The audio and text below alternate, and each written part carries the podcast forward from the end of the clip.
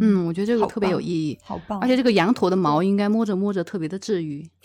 非常治愈。我看了图片都很治 愈，只要它不对我吐口水都没有问题。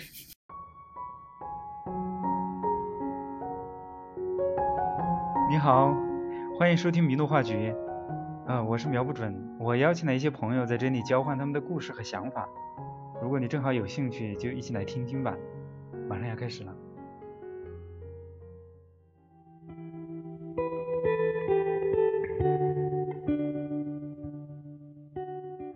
嗯，大家好，我是小七。现在呢，我生活在意大利的罗马。目前意大利的疫情爆发以来呢，也有一段时间了。所以呢，我今天邀请了我的四位同在意大利的朋友们，一起来聊一聊大家在意大利所看到的呃一些情况，还有经历啊，还有包括一些感受啊，以及身边发生的一些小故事。那么，我们就先从生活在北部的朋友们开始介绍吧。首先呢，是芊芊。Hello，大家好，我是芊芊。然后我住在意大利的米兰，呃，我之前呢是一名斜杠青年，然后去年八月份的时候，我生了我家的小宝宝 Leo，然后现在就多了一个新的身份，就是新手妈妈。然后接下来就是还有同同在米兰的浩辰。哦，Hello，大家好，我是浩辰，然后我现在在米兰，我之前是一个米兰理工的建筑学研究生。然后刚刚毕业，现在准备就是二月份回来，从国内回来，准备着手干一些自己的事业。但是碰到疫情，就只能宅在家里 做做自己的事情。对，这是现在我目前的状况。所以你现在也是一个间隔年。对，就就是我的。OK，那接下来就是再介绍一下，嗯，再介绍一下在佛罗伦萨生活的文婷。大家好，我是文婷。呃，我现在目前在佛罗伦萨，也是。前一阵子刚从国内回来，在国内过了春节。平时呢，我是一个旅游博主，然后最近因为疫情的关系，大家都不能旅游了，所以我变成了资讯博主。呃，所以说有什么情况的话，我这边还是一直在搜索各种新闻，给大家播报一个最新的消息。就这样了。嗯，对我们，我们每天关注的一些信息，基本上也是从你那里得到的。然后接下来就是我们直奔西西里，我们南部的西西里，对，住着一位可爱的拉拉同学。嗨，大家好。哎，我是在那个西西里东部的卡塔尼亚，然后呢，我主要的工作是做定制旅行，然后同时我也是一名中文老师，另外我还是一名自由撰稿人，呃，嗯，现在呢，这个期间呢，我在家，呃，然后同时也是像文婷一样，每天要更新一些有关于西西里的情况。嗯，对，我觉得因为西西里那边的情况的话，我们基本上是大家了解到的还是较少的，相对比较少的，就是教育中部和北部的话，所以我们现在基本上大家都在家有段时间了吧？我大概已经在家一个多月了。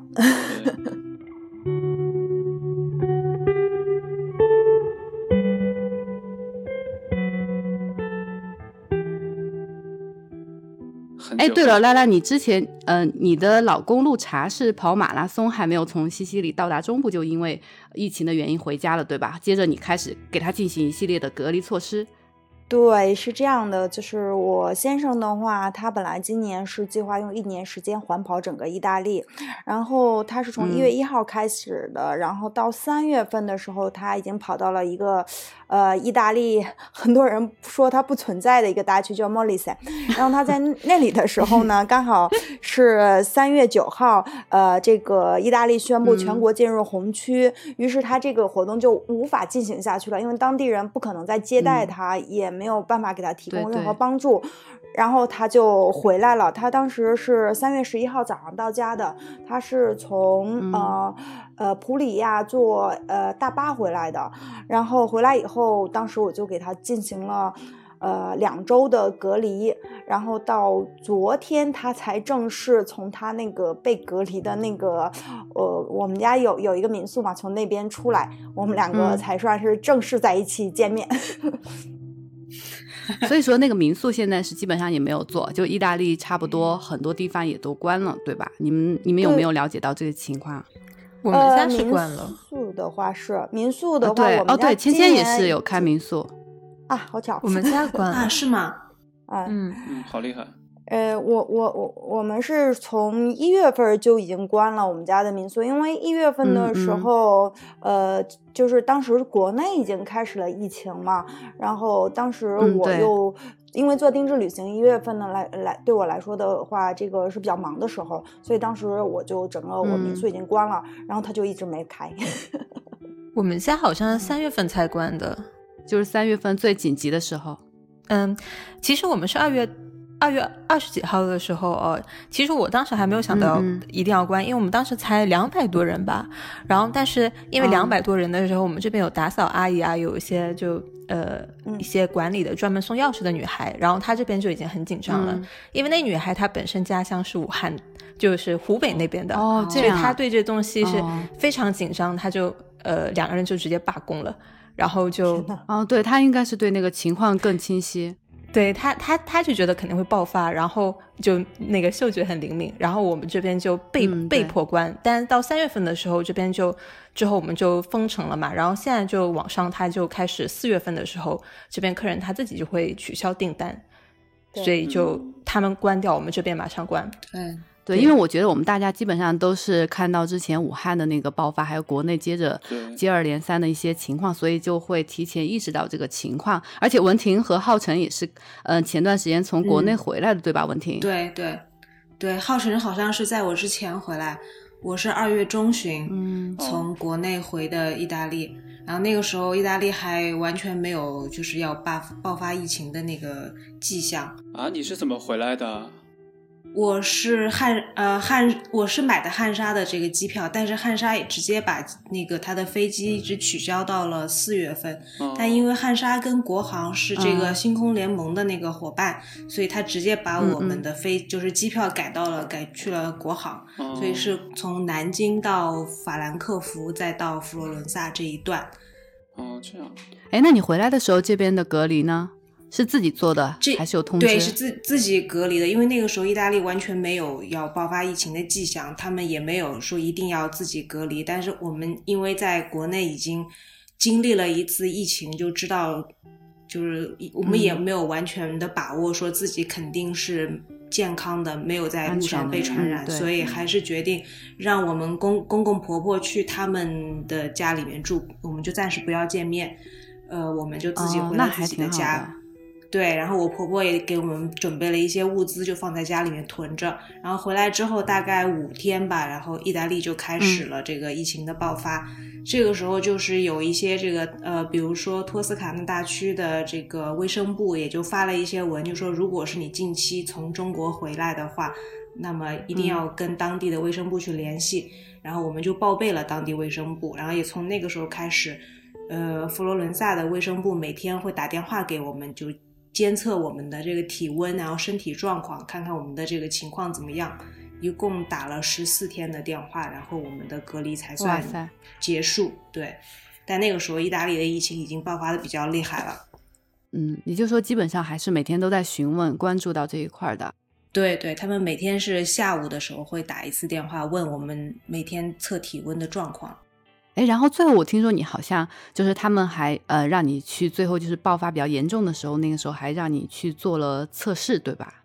他们本来是想让我们去做测试，但可能是嗯在这嗯个意、对意大利来说，疫情刚爆发那段时间，大家都比较嗯困惑，就是很多的规定没有定下来。一开始说，也许我们应该去做测试，但是我们说我们不应该离开家门？他说，那我们暂时也不能上门来做，那那还是等到如果说你有症状，我们再给你做测试。嗯嗯。那那个浩辰呢？浩辰那个时候提前回来，就是那个时候国内是比较呃特别严重，对对比较呃爆发比较严重的。对，我是二月二号回来的吧？本来是二月一号的机票，是因为一张国航的机票废掉了，嗯就是第一天停飞就被我碰到了，我当时就特别着急，我说这回不去怎么办？嗯然后我就赶紧一直在看关注那个航班信息，我就看到一张卡塔尔的航班，也是最后一班。我在飞机场的时候接到通知嗯说这是最后一班航班，然后我在当时就在庆幸，我说我说因为你是要赶着毕业，我不是赶着毕业，我因为我拘留快到了嘛，然后我居留呃要赶紧回来把居哦对留办了，对对不然的话我就怕怕回不来，然后我就是嗯赶紧要回来嘛，就当时就觉得很幸运，哎太幸运了回来，然后就在家自自我隔离，也没有去报备，好幸对运，也没有报备啊什么的，然后就就隔离了十几天吧，到二月呃底的时候就爆发了，然后就变成了如今的不幸，就刚当时就觉得很幸运，结果伦伦巴第就变成了重灾区了。变成了其实伦巴第现在基本上就是中国的武汉，对，哦，意大利的武汉，意大利武汉。我当时在南京，但其实也没有嗯感觉到特别严重，但是，嗯、街上已经完全没有人了，就买东西啊什么的也是人很少，人都是井然有序的，不太像这边。这边爆发的时候，我觉得，哎，大大家怎么和平时都还一样啊？就完全感觉不到那个。我我当时在自我怀疑，我说，哎，真的吗？这个病是不是就在在这边会比较轻啊？会有产生过这种这种就想法？不会爆发 之类的。因为我记得当时对你说到这个，我记得我当时还问房东哈，我说，哎，我说房东，我说那个我们这边怎么没有怎么听说感染？而且罗马不是当初大家听说的是第一个有那个症状的嘛，就是中国那对夫妇嘛。嗯对结果后来罗马这边好像就没有消息了，然后我当时是觉得更更畏惧的，因为没有消息，当时就是真的就是说你怀疑哪一天突然爆发，因为。对，因为会觉得这个怎么会没有传染呢？因为当时就有朋友开玩笑，那个房东就跟我说，他说因为有梵蒂冈啊，所以就调调侃大家都会有自我怀疑。好冷啊，这个梗。对有点冷哈，不好意思啊。今天天气也比较冷，比较应景。哎，超那。但是芊芊和我是基本上在家的，对吧？芊芊是一直在家的。对，那你那边呢？你嗯看到的米兰那个情况呢？呃几月份的时候？就是呃，浩辰他那个时候刚刚回来之后爆发了，他那个时候看到意大利还没有这个意识，然后后来不是突然爆发之后，然后大家就开始，我记得我们这边所看到的就是那边的那个很有名的超市 AC 论港，它基本上就是好多货物大家都去一一抢而空嘛。那个时候，那你那个时候有出去吗？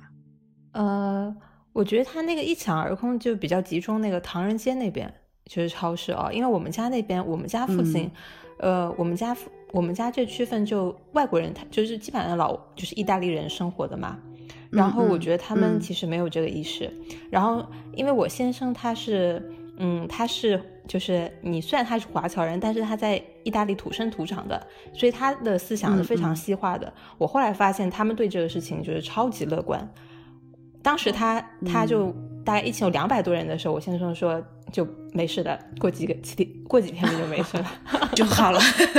过几天就好了你。知道那他还在工作吗想象想象到各家各户都都是我老公他他这样都是这样的。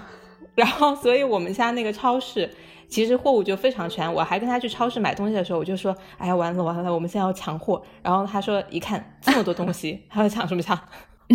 所以我们家这里还没有感受到这个东西。嗯，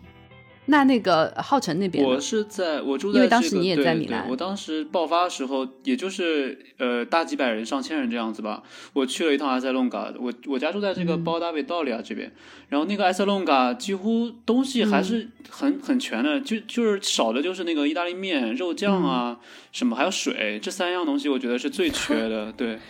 然后对。那个货架上，我们能看到他们的主食，他哎们真的是意大利面我们可以都看到他们主要在意大利人对 spaghetti 的，对对。而且他们好像特别不喜欢那个很的东西。对对。然后就是每一个地方总有一样东西被留下来，就是很可怜的，就是我们对产品的一种歧视。那打个引号。哦，，就是那对对个黄瓜有的有的。薯片，黄瓜薯片，还有那之前在国内疫情的时候是那个香菇炖鸡面，谁都不要。哦，那个难吃。然后到了意大利这边是那个意大利的那种面，意大利这边是那个呃叫什么来着 p e n e l i s h 没有纹路的那那个我知道对，没有纹路的啊那个短、短管面。哦那个，那个，因为那个他们意大利人觉得对他们觉得那个面不太容易收汁，就不太容易入味，他们就不买那个面，结果那个面就全在那货架上待着，家老吃那个还，是吗？对，卢卡很喜欢吃、那个，所以真的是文化不同。但是你先生也叫卢卡吗？对，啊，你们两个现在都叫卢卡吗？好巧，我真的有这意大利点巧啊家的名！字都是一样的。那对我来说，嗯意大利面就是个应急的东西，就是实在是不想做饭，或者是很着急的时候，赶快弄一下。那一般的时候，我不会去想吃意大利面的，我宁愿自己煮个方便面或者吃那我们基本上还是中国味，对对对对，啊，我们家是混着的，就是所以，所以我们家囤货是是得去中国超市囤一批，然后在呃本地超市也囤一批，然后平时都是混着吃。嗯，嗯，那样资源也比较丰富一点。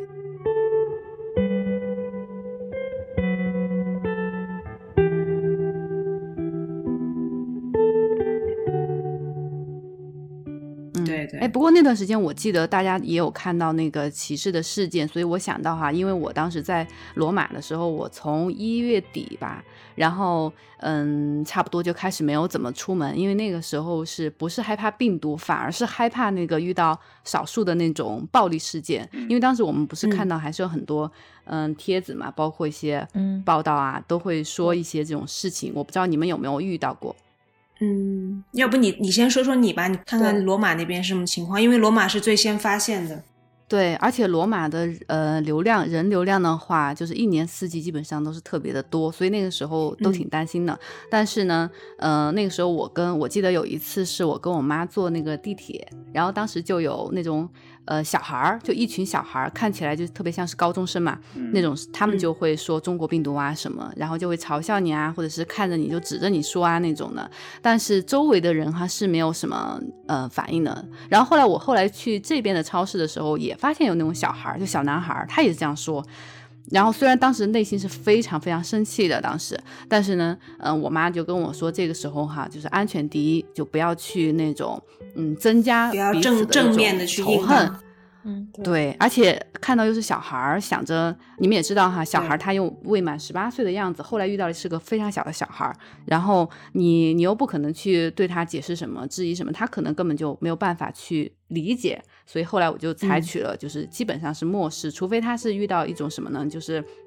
特别暴力的行为啊，已经涉及到一些犯法的那种了性质了，所以我觉得我们当时应该是更害怕这个，而胜过病毒，对吧？对对，对，嗯。对。其实我我其实吧，因为我从那个一月底就一直嗯、呃在带客人嘛，然后呃客人走了以后呢，我就觉得我应该注意这个问题啦。我每次出门之前，我还会跟自己说，今天出去如果遇到谁要是有什么就是说对我歧视的情况的话，我一定不能骂他们，我一定不能跟他们起嗯冲突，因为我有的时候性子会很嗯爆，然后又在呃你知道卡塔尼亚人都是很容易非常激动的。然后说一定不能这样对他们，呃，然后结果呃，但是很出乎我意料，就是说我遇到的所有的周边的人，他们见到我，我第一反应就是说，哎，他们怎么不害怕我？然后他们就会跑来问我说，你家里还好吗？本来可能他们在谈论这个中国的这个情况，但是他们就看到我进来，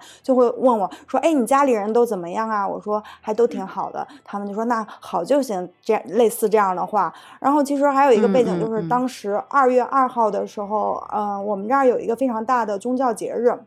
我特别想去，但是嗯我忍住了，都没有去。哦然后我周边的很多意大利人都跟我说：“你不要去那个节日，因为去这种宗教节日的人，他那个层次是非常的不一，呃，就是说各种人都有，鱼龙混杂，有很多那种脑子不不不不清楚的人也会去。如果他看到你，呃，嗯他可能就是会说难听话怎么着，他们都劝我你千万不要去。其实我也没有想去，应该说从。呃，一月份中国爆发，一直到意大利爆发到现在，我只感受到过有一次，就是我当时，呃，我记得非常清楚，是二月二十二号那天是疫情爆发以嗯。后的第二天，大概、我因为当时在普里亚，我坐晚上的班车要回西西里，然后当时上车以嗯。后呢，我就在找座位，我就问旁边一个小姑娘，我说，哎，这个号是不是这个？结果那个小姑娘呢，她就支支吾吾的，你知道吗？他一开始还还跟我说话，然后他可能看到我是中国人，他就很支支吾吾的不跟我讲话了。后面我就发现他全程都用他的那个围巾挡着他的脸，然然后我当时就想，可能他是有一点担心的，嗯，但是我心里觉得说，反正担心，对他也不知道我是哪儿的人，他可能万一我要是真的从国内回来的，嗯，他可能这种担心也是正常的，其他倒还好，也是正常的，对对。对对，我也遇到拉拉这样的事，哎是吗？对我刚刚想说也是这个，就是我我之前也看网上有一些就是呃，比如说歧视之类的事情，然后当时都没有感觉。然后意大利人，嗯比如嗯说有一些比较有危机意识的，他们就看到中国人，中国我们的中国脸，他会马上背过去。然后我当时是觉得也还好，就是我觉得他其实还是有个起码的那个尊重在。然后有一次我就是对对对我觉得他这是好意好的意识。然后后来我就从那个有一天就出去坐地铁嘛，然后我看到一个大概是五、五快五六十岁的一个非裔的一个呃阿姨吧，然后然后我觉得她嗯东西很多，我就首先给她让了位子嘛。然后让了位子之后，因为特别挤，我就只能就站那边，然后站在他前面，然后当时他就马上把这个围巾歘歘起来，然后就眼神，你知道闪烁着那种很 很奇怪的带了一点恐惧和质疑，恐惧。对对，就这样看着我，然后就把那个围巾，就是我唯一的遇到一次。然后当时其实我还是觉得有点不舒服的。然后我当时还在我的微博小号里想写了这个事情。然后后来就有有一些网友，原来你还有个小号，对。然后有网友他就安慰我嘛，他但他安安慰我就是用我。第一个思路，他就说：“他说其实他这样子，就是他拉起围巾，说明他有防范意识嘛。他说这对对不未免不不是一件好事。如果每个人都是这样子的话，对。然后我当时就听到他那句话，我也舒缓了很多。我觉得他的这种焦虑，这种嗯这种担心，其实也是可以理解的。所以我就就发了这微博之后，就受到了网友的这安慰，就舒服了很多。”对，而且是因为疫情一开始的时候，大家都还有一个误解，就是这个疫情可能是是就是中国人可能都会得这个得这个病，对对，他们没有就是没有当时的思想还没有转换过来，其实爆发点是在这个意大利北部非常小的小镇，那个地方可能都没有中国人，但是当时的那个思想的那个脑筋还没有转过来，所以他们看到中国人第一反应就是这个人会不会。有病毒，尤其是当我们戴着口罩和这个当地的文化相冲突的时候，他们会觉得这个戴了口罩的人会不会会不会已经生病了？我会不会被他传染？对对对，他会会这样想。对，其实这就是就是一个文化差异。嗯，对，嗯，是的。我当时回来的时候就一直戴着口罩，因为我不是要隔离吗？我出门的时候我也要戴口罩。那时候我就感觉大家是对我有戒备的，就路上人看会看我，一直打量我。但是呢，我家楼下就是邻居啊，什么都特别好，人都特别好，还问我在中国怎么样，然后关心我怎么怎样。我当时就觉得哇，意大利人好好啊，感觉根根本感觉不到什么歧视什么的。我当时就心里好暖。对，还会给你发信息。对对对，这但事实上其实是存在，他们会就心里想一下，这个也是正常的，所以没办法。是的，对对。尤尤其是一月份的时候，国内很厉害，对。一月底二月初的时候，因为国内疫情很厉害，对对，那个时候就是。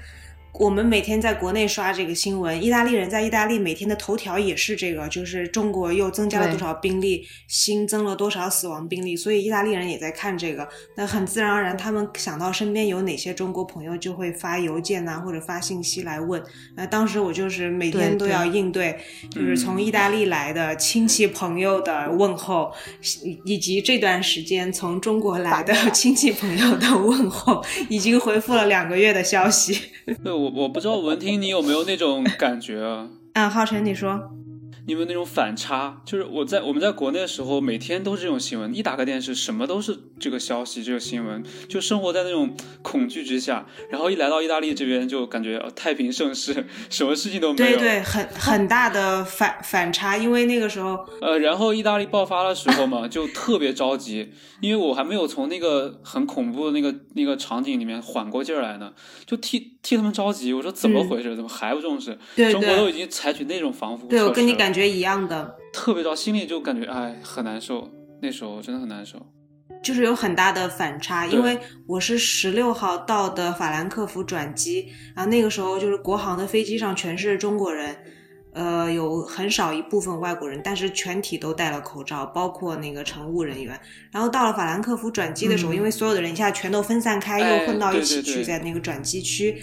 突然发现没有人戴口罩，对，就我跟我老公两个人，就是那戴着口罩，然后别人就看着我们，就是突然觉得好像自己从外星来的那种感觉。是的，而且我当时二月二号回来，嗯，马尔彭萨机场的时候都没有没有检测的。我当时就好好奇啊，那时候还没检测，对，还没有检测，我就大摇大摆的走了出来。啊，我们是在法兰克福转机的时候没有检测，就法兰克福当时是没有对转机的人有任何的这个检测的这个措施。但是在佛罗伦萨机场的时候，当时我们在等行李，因为佛罗伦萨机场特别小，等行李的时候你就可以看到出口那个地方是什么情况，就看到出口那儿站了五个。这个检疫人员在那等着我们出来，而且他们可以一眼看到我戴着口罩。然后我说：“这肯定是要查我的，不查我查谁？”然后果然就是我拎着箱子出去的时候，就就测了我的体温。但当时就是就是这些检疫的人员都都很很和善那种，就是说啊，你回来了，我说啊，是是回来了，然后测一下体温，好的，就是这样。但确实也是，呃，意大利刚爆发疫情的时候，我也特别担心，因为我知道可以后可能会发展成什么样子。包括我老公，他虽然是意大利人，但是他的想法跟这边普遍的不一样。他在中国经历了一次，然后他也知道这件事情会变得很严重，他就每天在 Facebook 上面跟各个、跟所有他认识的人，还有这些政要、这些呃病毒学家都在。极力的发消息告诉大家这件事情很严重，但那个时候可能初期的时候，我觉得大部分的意大利人，一个是可能就天性乐观，还有一个是他们会听到不同的声音，就可能也比如说这个病毒学家那个 Brioni，他是算是一个泰斗级的。病毒学家他说这个情况很严重，但同时在米兰的这个另外一个病毒学研究所的那个 Gismondo 那个女的病毒学家，她又说这个只不过是一个比较严重的流感而已。但我觉得在民众在听到两种不同的声音的时候，正常人肯定是希望这个事情是不那么严重的，那么他们就选择就听了这个不太严重的这个说法，那么就也没有把这件事情太放在心上。那我们看到。意大利人都不太上心，就包括我的公公婆婆，他们也没有说很很担心这件事情。可是我们反过来担心他们，因为他们年纪很大，就有一种很大的反差。对，对对对。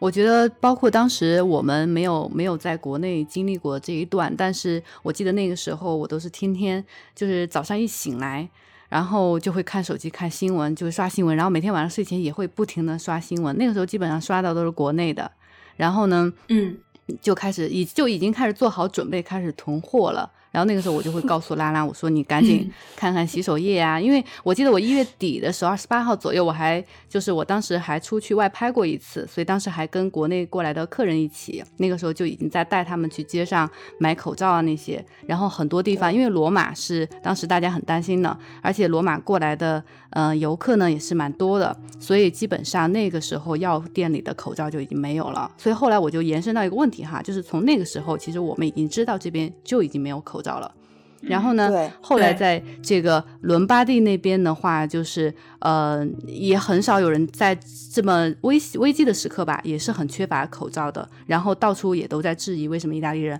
没有戴口罩啊？为什么医院会嗯裸露着啊？各种情况，我就想问一下，因为文婷之前我记得她有了解过这方面，就是关于一个医院还有这个防护物资的情况，这个在意大利，它到底是嗯。他到底是不想带呢，或者文化差异呢，还是因为物资的缺乏，或者是什么情况？觉得刚刚开始的时候，就是疫情刚爆发的时候，就像我们刚才讲的一样，他们没有太把这件事情放在心上。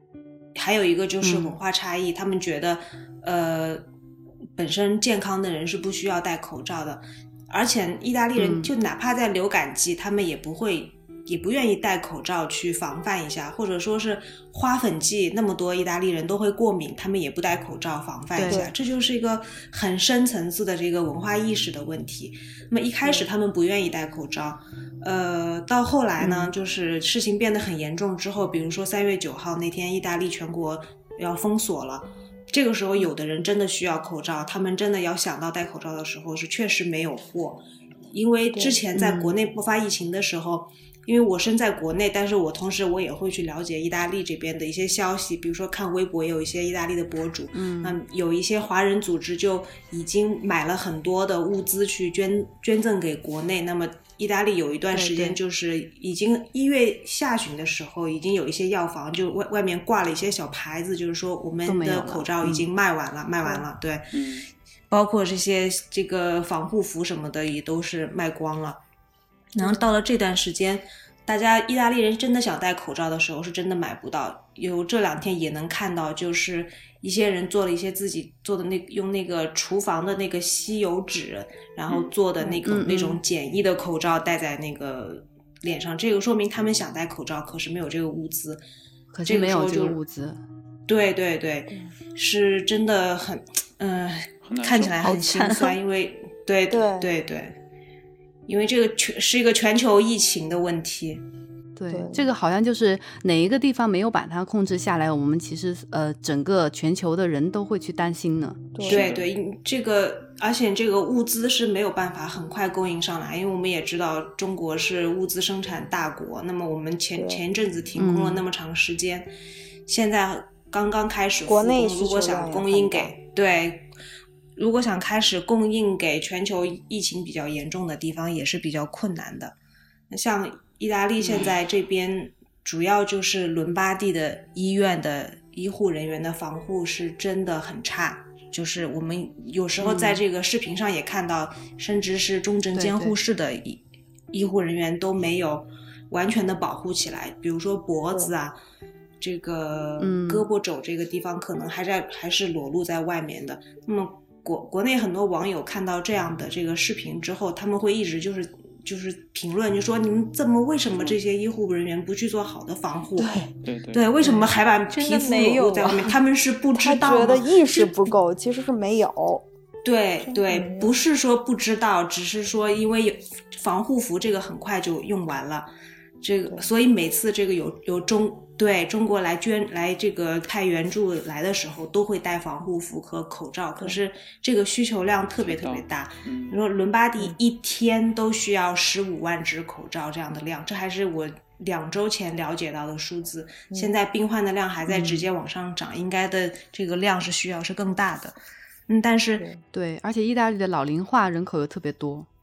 对对，如果抛开伦巴第大区讲的话，我看了就是其他就是。呃，如果是疫情不是特别严重，比如说像拉齐奥，就是罗马在的大区，还有我们托斯卡纳大区，呃，大的医院里面的医护还是比较防护还是比较到位的，都是那种一体式的那个防护，都是全包起来的。我也看到了一些照片，对，嗯，对，说明其实不是意识的问题，这个时候就是物资缺乏的问题。对我昨天有看到西西里的一些医院，他们已经开始就是说自己把那个无菌布自己开始做口罩，说以备呃接下来有大批量的这个病患过来，然后还有一个就是。嗯，就是昨天吧，前天他们从呃意大利那边运了三千套防护服过来，据说，然后已经下发过去了，然后说明天还会运过来，然后最后加了一句话说，这些防护物资他们会把它放在一个由武装力量来保护的仓库，以避免丢失，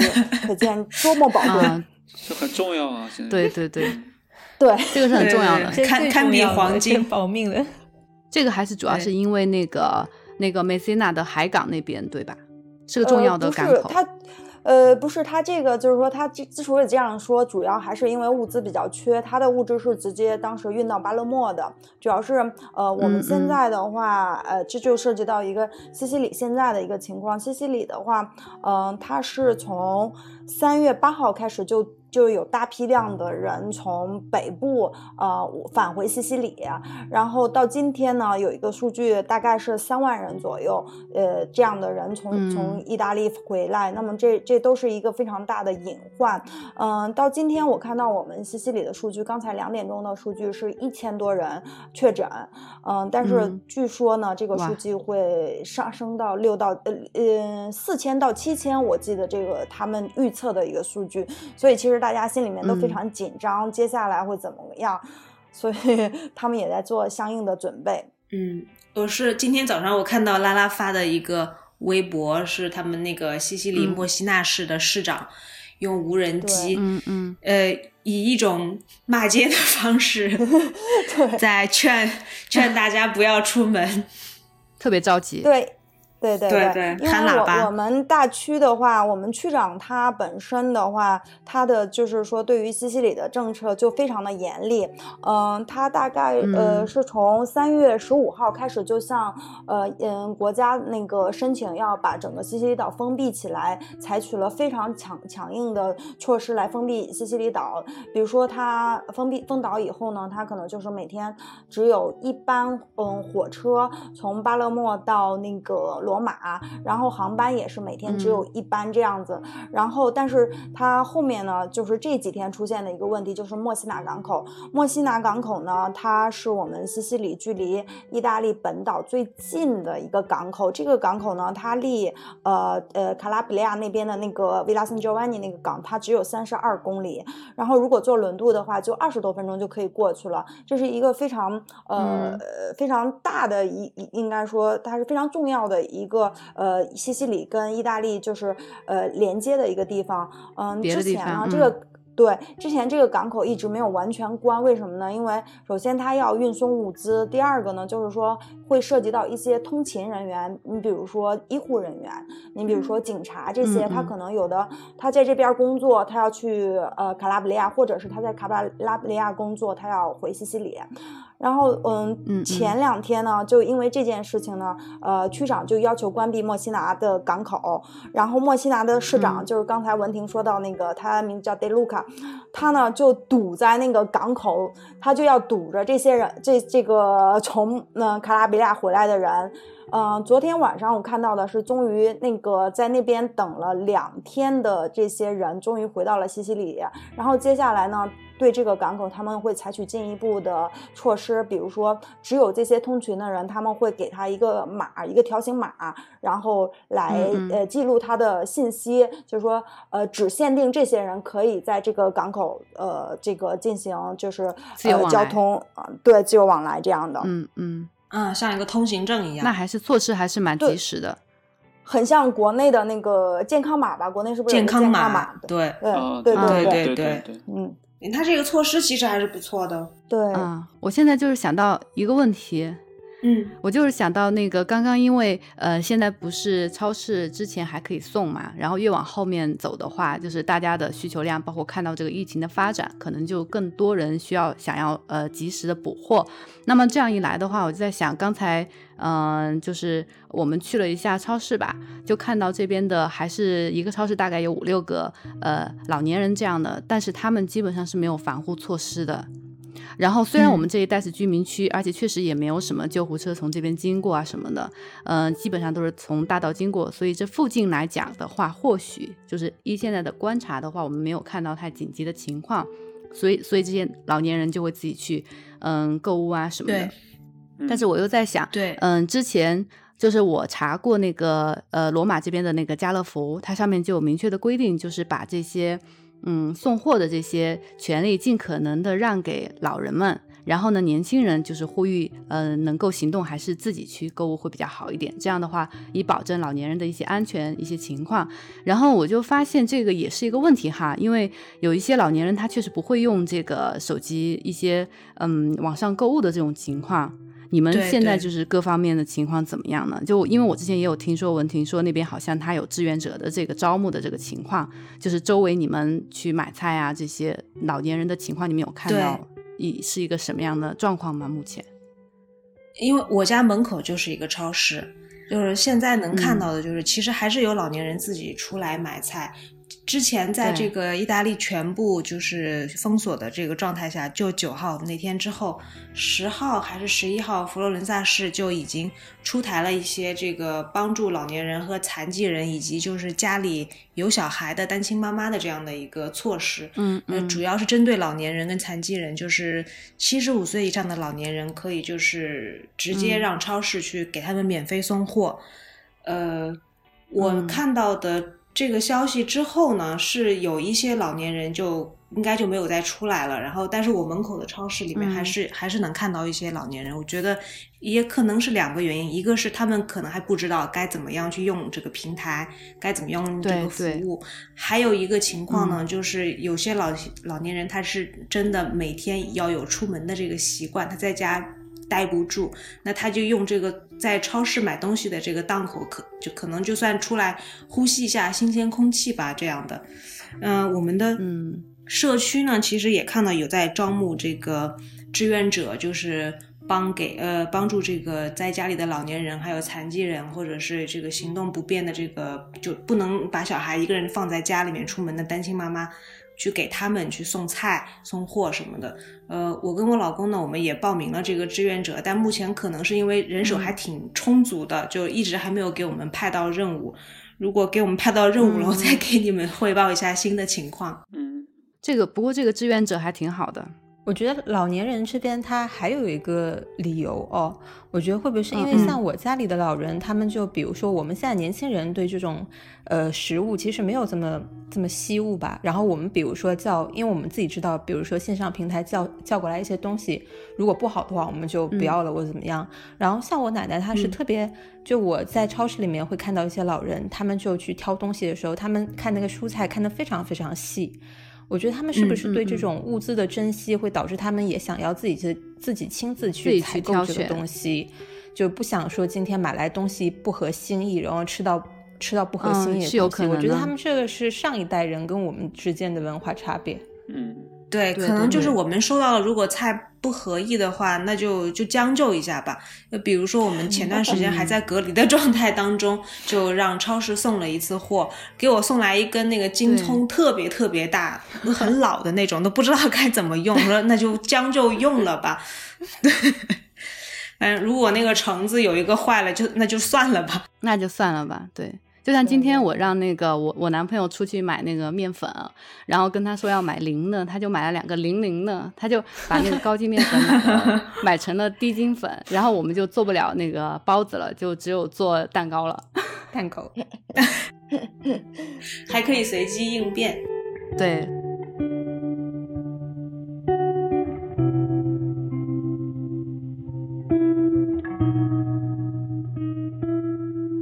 所以这样说来的话，我觉得我们现在基本上到了一个疲倦期哈，就是大家已经开始呃有一部分精力需要去回归到自己的生活和自己的一些学习工作方面了。因为我们现在基本上我们五个人大概都是属于自由职业者吧，就是在意大利的话，它是有这个职业分类的，对对对对。那你们是怎么安排的这个工作呢？因为我知道，就是首先我们可以问一下，因为浩辰他是在一个间隔年，他现在是应该是。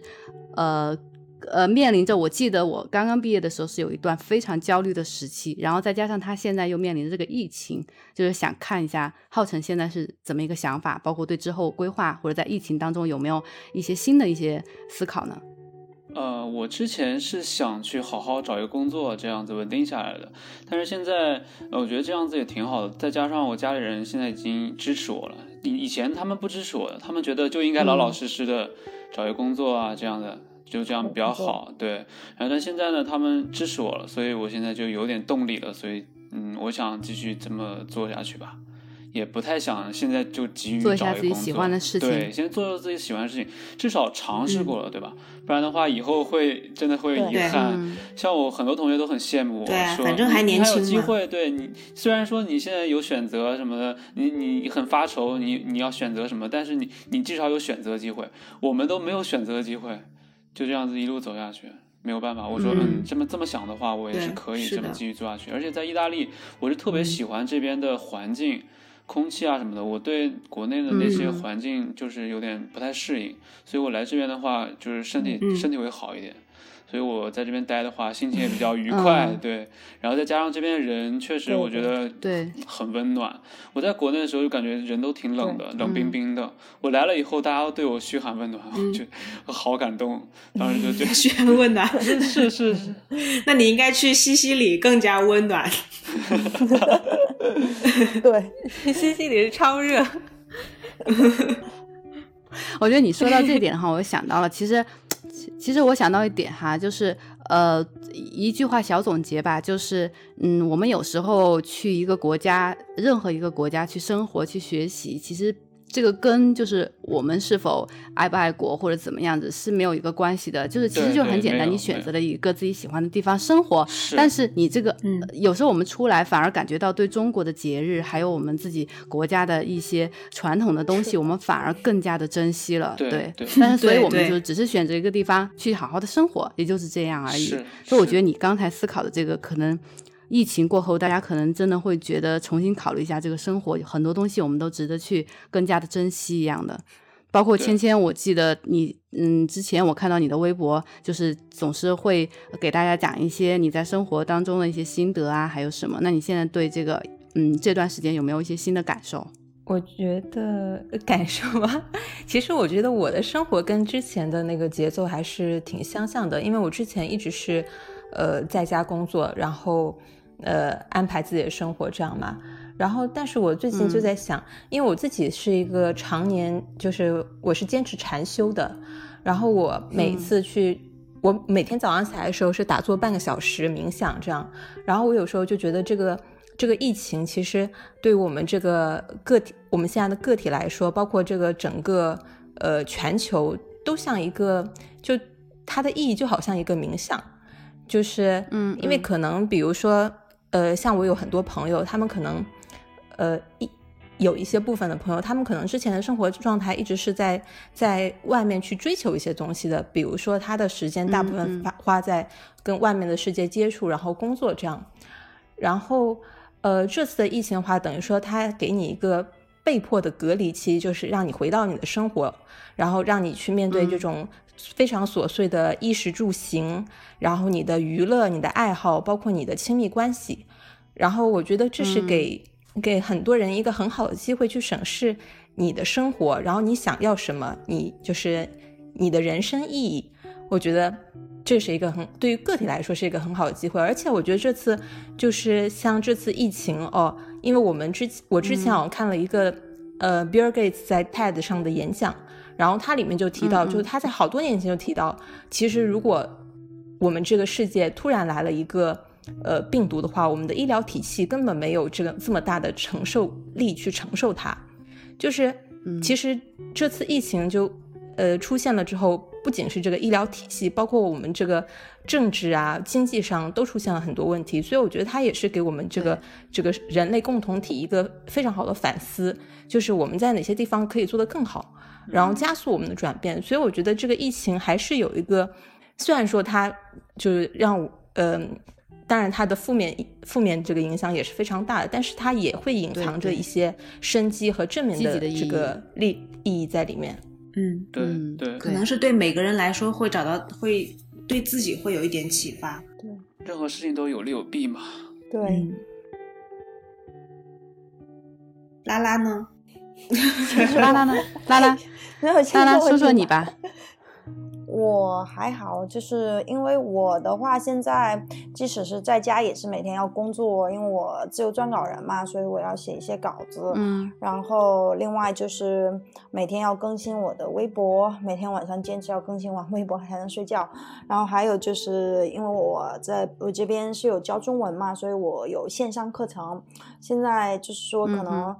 小朋友对线上课程还都比较有有新鲜感，所以有有一些小朋友他反而比以前上上课的这个要求更多了一些。然后平时的话，我还有还可以做剪一剪视呃平时呃之前拍的视频啊，然后做一些整理工作，所以我这段时间过得还挺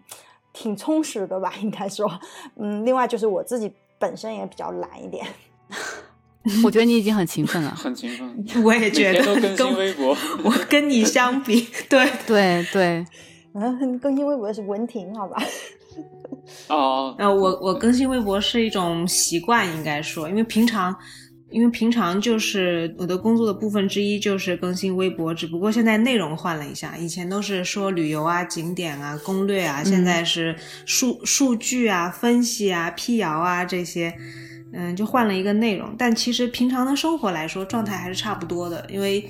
我本身就是一个，要不我就不出门，要不我就出去旅游，就这两种状态。如果在家的话，我可以宅很久。所以最近我在就是把以前写过的这些攻略啊、文章啊，然后再重新更新一遍。另外呢，我还有一个那个手机 app，然后这个 app 上面的这些景点的一些信息比较陈旧了，我就正好趁这个时间。去给他做一次更新，所以这个时候可能反而会给我更多的时间去整理一些过去的东西，或者是自己的想法。因为呃，在最近在做一些这个很多资料研这个呃，在搜索的时候发现了一些一些很有趣的公益组织、志愿者组织，呃，我跟我老公我们都报名了，一个是刚刚说的那个社区的送菜的这个，但这个很快以后就嗯就没有了，有过了疫情就不太需要了。还有一个就是、呃民防部门的一个这个骨髓捐骨髓的这捐献者的一个运送的这个。呃，一个志愿者，他们是需要有人去跟拍，然后去帮他们把嗯他这个跟拍的这些内容发到他们的社交网络上去，然后也同时也交给更上一级的部门。然后还有一个呢，就是他们需要就是如果说有骨髓捐献转移到国外的时候，可能需要有人去跟着。然后他们的这个组织里面，大部分的志愿者都是退休的老人。那么这些人，首先嗯。是一个是身体精力上可能没有我们年轻人能跟得上，还有一个就是语言上。对，嗯。呃，比如说，如果要说去这个说英语的国家，那我们都没有问题；如果说要去中国的话，那就更没有问题。嗯。呃，因为他们之前已嗯。经、已经送过几次了，那么所以他们对我们的这个呃，就是我们去申请这个志愿者这个职位，他们也很感兴趣，所以可能过一段时间去我们去做一些接洽，然后同时还发现一个，就是附近一个养羊驼的一个这个地方的这个志愿的项目也很有意思，他们是给这个呃唐氏综合症的一些青年人。或者说是在智力发展上有障碍的一些青年人，但他们没有没有很大的交流障碍，给他们提供一个工作的机会，让他们去呃养羊驼，去这个清理这个羊驼住的这个地方，这个这个畜舍这个兽舍，或者说用这个羊驼的毛去做一些简单的手工去去去售卖，然后这个嗯得来的钱就给他们一些帮助。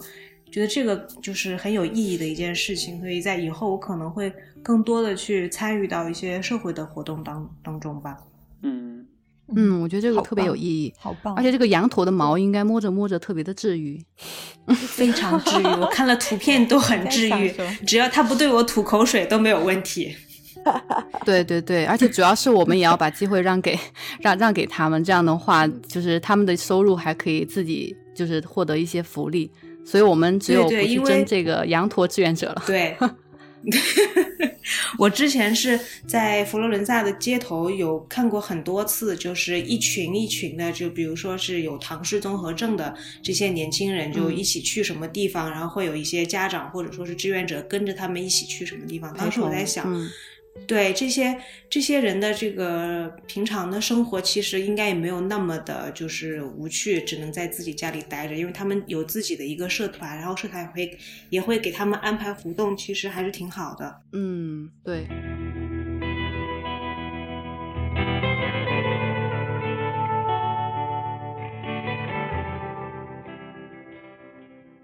我就想到，就是刚刚嗯聊的我们现在的这个生活状态哈，因为我们几个基本上也是嗯大部分时间有时候是的确也是在家的，所以呢，我在想，就是朝以后走的话，也许这个也是一个我们这个呃社会正在改变的一种工作模式吧。而这样的时候呢，其实我们更加的需要去进行包括学习一些自我管理方面的东西，因为在家的话真的是很容易有惰性。你看，我前几天就是，虽然我觉得，呃，娱乐的话，的确也是一种让你快速能够转移你的那种焦虑感的一个方式。就包括前段时间看新闻，这个也持续了大概有，呃，至少有两个月了。所以呢，就觉得已经是处于一个非常疲倦的状态了。所以我当时就找了一款特别好玩的游戏来玩，我觉得那个 确实很放松，但是重点就是不是在呃，也是在给自己找一些那个积极的意义吧，就是。只要你不是过度，但是你在玩游戏的时候，你是一种放松，然后你就像拥有了一个另外一个世界去经历，然后从一些做得好的游戏里呢，你也可以体会到一些设计的方式啊，包括一些场景设计啊、嗯一些细节考虑啊这些。我觉得就是无论我们任何人找到的任何一种嗯、渠道，其实它都是有一种积积极的意义，只是看你如何去运用这个东西，我觉得很重要。对对，就是哪怕在玩的时候，也可以受到启发。对，这对。这个就是小孩的那个玩中学嘛，就从玩中学对小。孩。我之前是老师，对，所以我现在就哦觉得，呃，就是可能这个疫情给我们一个很大的思考，一个一个就是我们在生活方式上面的一些改善，还有一个就是可能就是呃我们心态上的吧，就是我们没有办法去管好别人，就像芊芊说的，我们没有办法去关注太多外在的东西。那么我们这段时间就更多的应该关注到我们自己，就是我们一方面了解疫情的发展，知道这个真实的信息，就哪怕是我们上网查阅一些资料也好，也是一种学习，对吧？包括我们如果在这边想要看到一些真实的信息，我们就会去查意大意大利语，所以我们的语言也会得到一定的提升。嗯然后互相的话，朋友之间恰好也在这个时候可以远距离，偶尔像我们今天一样聚在一起谈一谈之类的，就是嗯增进一下大家的感情，但是呢又不会过多的社交，就让自己感觉特别的疲惫啊之类的，而且比较有意义。我觉得这个也算是一个。就心态上的转变吧，会更多的时间去关注自己的一个内在的活动和自己生活最最要紧的一个部分。对，对，所以就是嗯，所以我就在想，但是我们现在确实还是面临一个问题哈，就是这个嗯。疫情，我听说，呃，有有报道称，就是我不知道这个消息是否就是确切，但是我想没有任何人能够预料到这个疫情会持续多久，但是呢，有可能会到七月份这个紧急情况嗯会持续到那么久，我昨天看到的是到五月底，嗯，五月底就还好一点，我觉得七月七月份可能会亡国吧，七意大利不存在。不是之前说的七月三十一号吗？封到七月三十一号。对我也听到那个七月三十一号，像中国一样说不能完全放弃，呃，放弃警惕，可以自对对由的完全回归自由对对对状态吧，应该是这对对，个意思。就是说嗯，就是说，如果说想完全的消灭这个病毒，或者说完全的让这个明年吧疫情 嗯，对我昨天看到是五月底，但是我觉得就是还是把希望留在心里比较好。嗯，对，对他把这个时间说长一点也有一定好处，就是他会给民众觉得哦，那我不能轻易的放松警惕。对对，对特别是这两天的这个确诊率有下降的情况下，很怕有人会这个时候就就放松了。对，我也特别担心，他们就忽然都跑出来了。不过比较好的是，西西里这一星期都下雨，我看他怎么出来。啊，对，对对，最近意大利都在降温。嗯，对，这两天是很，这两天是突然降温，也不知道天气是不是病毒在控制。我我还是想说那个七月份的事情，就是关到七月份的事情。我觉得这个还是还是嗯你刚刚嗯刚刚文婷说的是，就是一个一个一个警告，一个这样的嘛。因为我觉得真的关到七月份，其实这个东西很难实行。因为我上次看中国的时候，看中国的那个嗯新闻嘛，他就讲到，因为中国当时呃。就疫情控制住住之后，比如说像上海、北京，它有些大城市，然后很多居民他们是嗯。反映说，我要、我还要继续封城，就我不要让外来的这个员工，呃呃外外来的这个嗯工作者嗯。进来、进来嘛，就等于说还是不要这个社这个社会这个恢复运行。嗯。然后当时就是应该是许文宏医生吧，他当时提出了一个，他就直接说了一个看法，他说如果说我们这个疫情就这样子关下去，这个市城市它不运行的话，那就是其他类死亡的人，他会多于远远高于这个新冠性病毒死病毒死亡的人。嗯因为就是像武汉，当时我看关注到一个新闻，就是武汉当时有一些打工者，他们就这个封城之后，他们就没有工作，他们没有工作就没有地方住后来他们就流浪街头，嗯，就捡那个垃圾桶里吃的东西。然后我前几天有有很久以前去超市的时候，我就有看到一一名就是可能是亚裔吧，不确定是中国人的一个大叔，他就非常疲倦的把这个呃超市的推车挡住自己，他在里面就默默擦眼泪。我就不知道他是不是这个人群。就如果说这个超呃这个城市真的到七月份的话，就比如说我们一些外来的这个务工者啊，然后他们失去工作就没有收入，对对，我觉得其实对他们嗯来说真的压力非常非常大。对，所以我是非常不希望关到七月份的，因为我觉得对于他们这个群体是一个很大的伤害。对是的，啊，我刚刚就是想说，呃，我们如果是真的听到一个这样消息的话，其实，呃，我们又会面临一个新的问题，也就是这个，就是大家所担心的，包括我们，我们基本上做的事情也是跟国内的嗯、呃朋友们会比较紧密的，我们的经济来源，嗯然后我们在这边所呃工作的性质也是跟这个旅游息息相关的，所以我觉得，对，嗯，这个也是我们要去想想一些新的方式，或者是呃开拓一些新的新的路线。呃，就像之前浩辰说，他现在发现他做那个视频直播、vlog 什么的，都是一个呃非常好的一个想法。我觉得。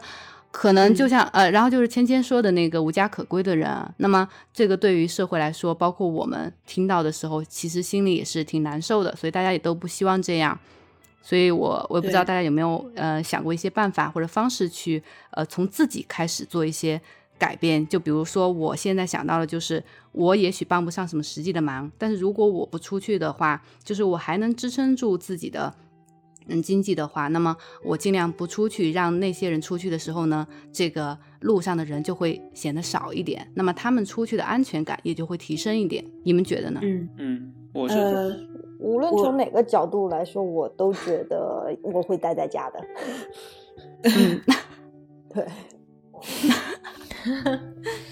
我是这这两次出门，一个是买去超市买了点鸡蛋，因为那个中超啊什么的不送嘛，那个鸡蛋什么的。然后昨天出了一次门是交了一次费，因为我我后来才知道这个可以拖三个月，但是我当时就特别紧张，我说这个过期了，对吧？然后交一次费，然后我就是出去就是迫不得已，就是能能待在家尽尽量待在家里。但是你说在这边不太像国内啊那么方便，什么事情都得靠自己，所以这有的有的时候也是没有办法的事情，这个对是真的没有办法。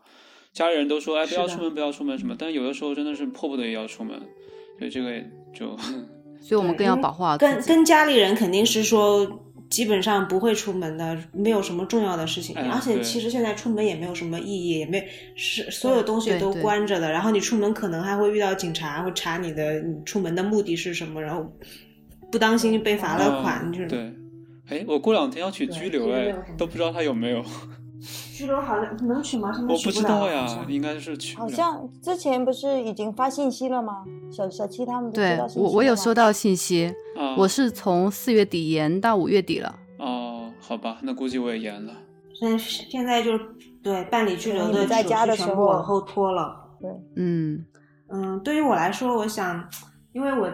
就是在国内的时候已经呃在在家待了将近一个月，然后现在在意大利又待了一个多月，然后就这两个月以来，反正对自己来说焦虑的情绪没有很多，但是就一直嗯觉得自己没有在发挥很大的作用，因为作为一个年轻人吧，就是而且就是想嗯跟这个、这个社区、这个社会去更多紧密的联系的时候，就是想做一些事情，就是就是也是这也是为什么我们两个报名了那个志愿者的一个原因。那当然，就平时没有嗯事的时时候，肯定是待在家里面，不要给社会添乱。那么，如果说有这个机会能让我们做一些事情的时候，肯第一件事情是做好自己的防防护，嗯，然后嗯再去帮助别的人。现在对只能也只能做到这些。对，只能这样了。就是我想说一个，在国内的时候，嗯呃，我在国内的时候不是我天天在家待着嘛，我一月就我其实待了三个月了，我在家待了三个月了，一月、二月、三月。然后在国内的时候，我我我妈就天天说我，你天天在家待着无所事事，赶紧走吧，赶紧走吧，然后赶紧回意大利 来做自己事情。对，来挣钱干嘛的？但是，嗯，回来意大利这边爆发了以后，我妈又心疼我，就又给我对，又给我打了房租干嘛？一开始都说不管我，然后现在就是说我，她看到我在做自己的事情，也不是说非要挣钱，他觉得我现在做的事情是有意义的，对对，就是你还是支持我在做一件事情。对对，他会支持我，然后他就给我打了嗯房租，打了生活费，所以我这个时候我就觉得，嗯，嗯，我自己好心疼，心疼我妈。有底气。有妈真好啊，就是这样的。对，我用的没有你平底气啊。常跟家里人联系频率，不过你现在跟家里在做一些人用很好的事联情啊。系频繁吗？频繁呀，我跟我妈几乎天天打电话，然后我家里人像我外婆外公啊，也是偶尔一一周打个四五次，呃三两三次吧，两三次吧，两三天打一次，嗯，都在关心我。我也是，嗯，对，就是每每天跟我妈打半个小时电话吧，这样。其实其实就是让他们放心，对，放心，对，因为我觉得这种远距离的话，作为父母是非常担心的，因为他不知道情况，他又不可能直接就是说过来就过来看一下了，这个涉及到不管是签证、语言也好，各方面都是一个问题，所以他的担心会特别的多。对，尤尤其是如果看到了一些不太不太实际的、不太呃符合事实的一些报道的时候，不光是。这个家里人担心，连朋友都会觉得他你你你怎么样啊？你你有没有怎么样？人间对我们基本上每个人都 收到了，我们基本上每个人每天都是在收到一些呃各种信息，然后朋友有些时候确实是发过来，就是问你这个是不是真的，就是所以我觉得那个呃浩辰现在做的这个呃直播这些事情视频的话，就像嗯就像你可以让大家看到这个真实情况，哦是这样子的，不是只是你。口说无凭的，而且他做直播的时候很淡定啊！真的，你看到我直播了？我是被逼的，所以他适合发展一条这个路。你和易大花的，他找到了自己适合的路线。我是被逼的，他们群里都说让我跟他连线，然后微博那边就让我跟他连线，我就连了，然后就组了 CP，挺好的呀。对对，我其实你们你们俩直播状态都挺好的。我还是语言表达能力不行的，真的就是感觉自己有的时候很词穷，不知道该说什么。一大花他就是很自然，他那个感感觉就是很老练的那种。他做的要早一点，对，很老练，对。他是学什么专业的？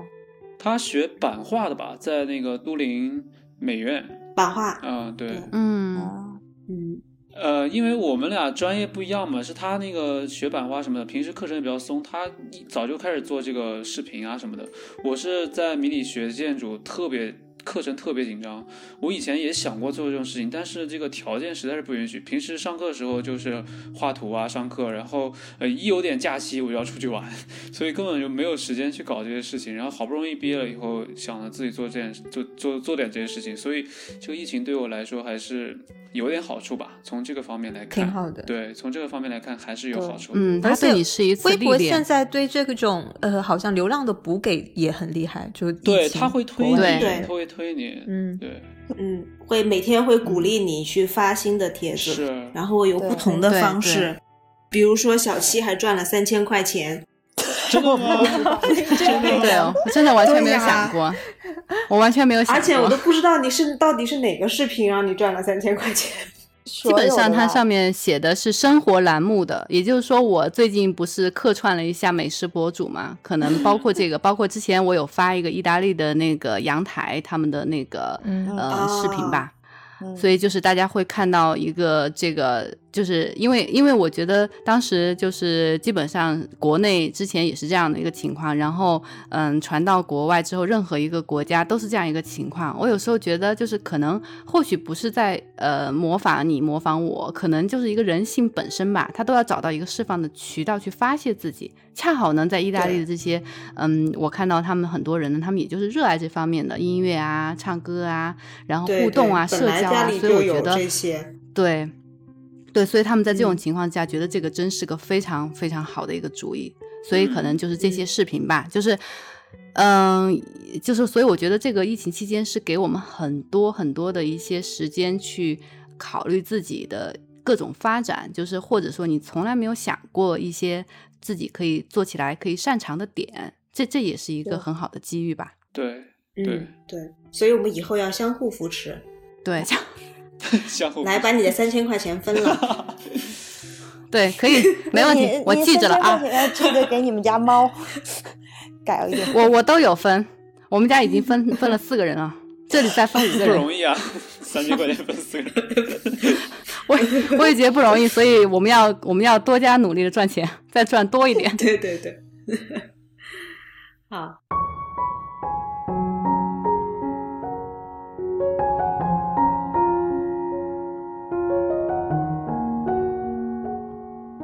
那我们今天就差不多，今天估计现在这个时候也到了下午茶时间了啊，大家可以去喝一下咖啡，休息一下，然后再各自娱乐一下。好我们就下下一回可以再相聚一下，下次再聊。下次再见，好的，拜拜，谢谢大家，谢谢谢谢大家，谢谢，拜拜。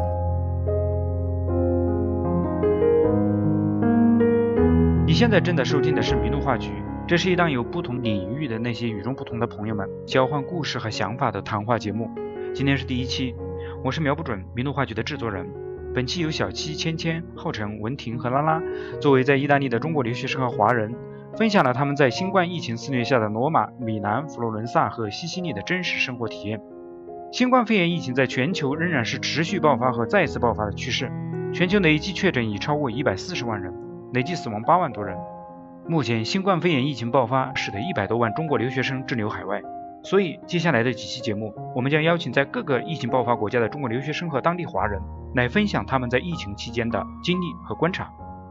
如果你有兴趣参与我们的节目，请关注微信公众号“迷路”和我们联系。